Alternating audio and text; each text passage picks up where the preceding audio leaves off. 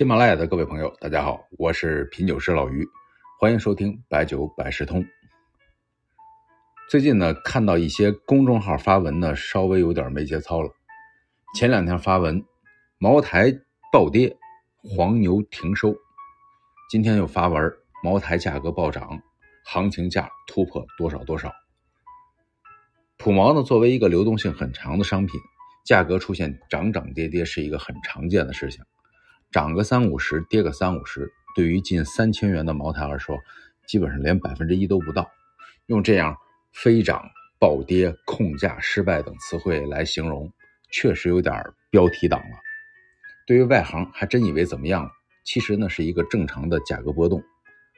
对于茅台酒而言，哪些可能会对茅台的价格中短期产生一定的影响？这个呢，咱们本期和观众一起总结一下。说到这个呢，想起去年茅台新董事长高卫东上来的时候啊，很多人猜测将会对茅台的价格产生什么样的波动。其实呢，单看人事任命，可能会对股价有点影响，但是对于酒的本身的价格也不会产生特别大的影响。因为茅台是个国有企业，是个国有大型企业。国有企业说句不好听的，一般呢新的上来谁都一样。把你放过去，只要别添乱，也能应付一段时间，啊，当然啊，长期不一样啊。现在大部分领导干部呢，能混到这个位置，肯定还是有两把刷子的，特别是战略层面。但是呢，短期对于茅台酒的价格影响不大。影响短期、中期价格大的因素啊，一般有五个。这首先第一个就是投放量。因为茅台现在价格如此之高，主要因素就是市场的需求和供给之间的矛盾。现在酒厂呢，经常使用集中投放的策略来平抑酒价，比如知道中秋节是个用酒高峰，那就集中放大货，这个对于短期的价格呢会产生较大的影响。第二个影响呢就是季节因素，这个呢主要是人们的饮用习惯，比如白酒在天气热的时候啊。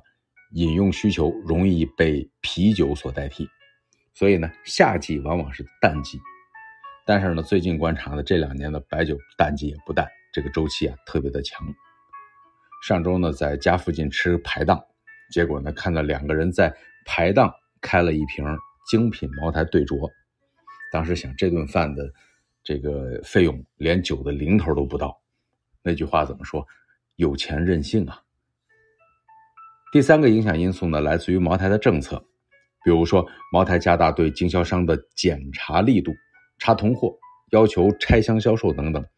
你看到很多私贸茅台散毛和整件价格不对称，那这就是政策的影响。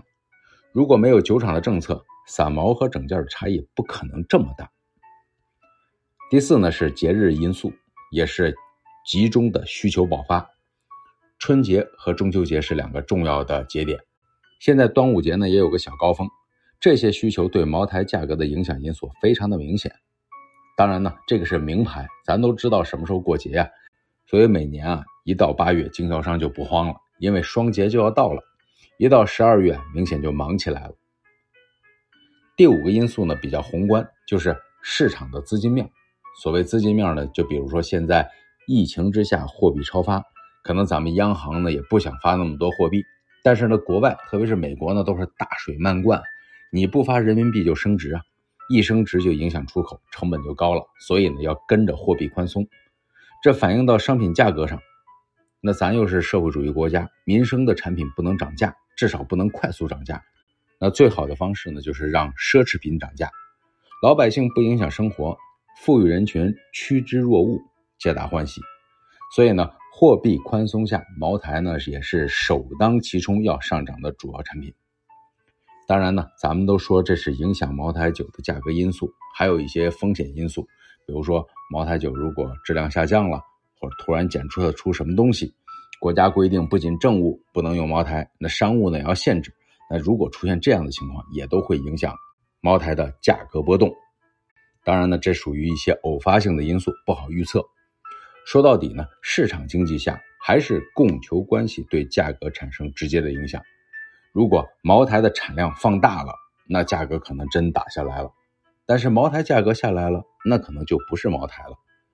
当然呢，同时也会有新的茅台出来，会把这种需求承接过去。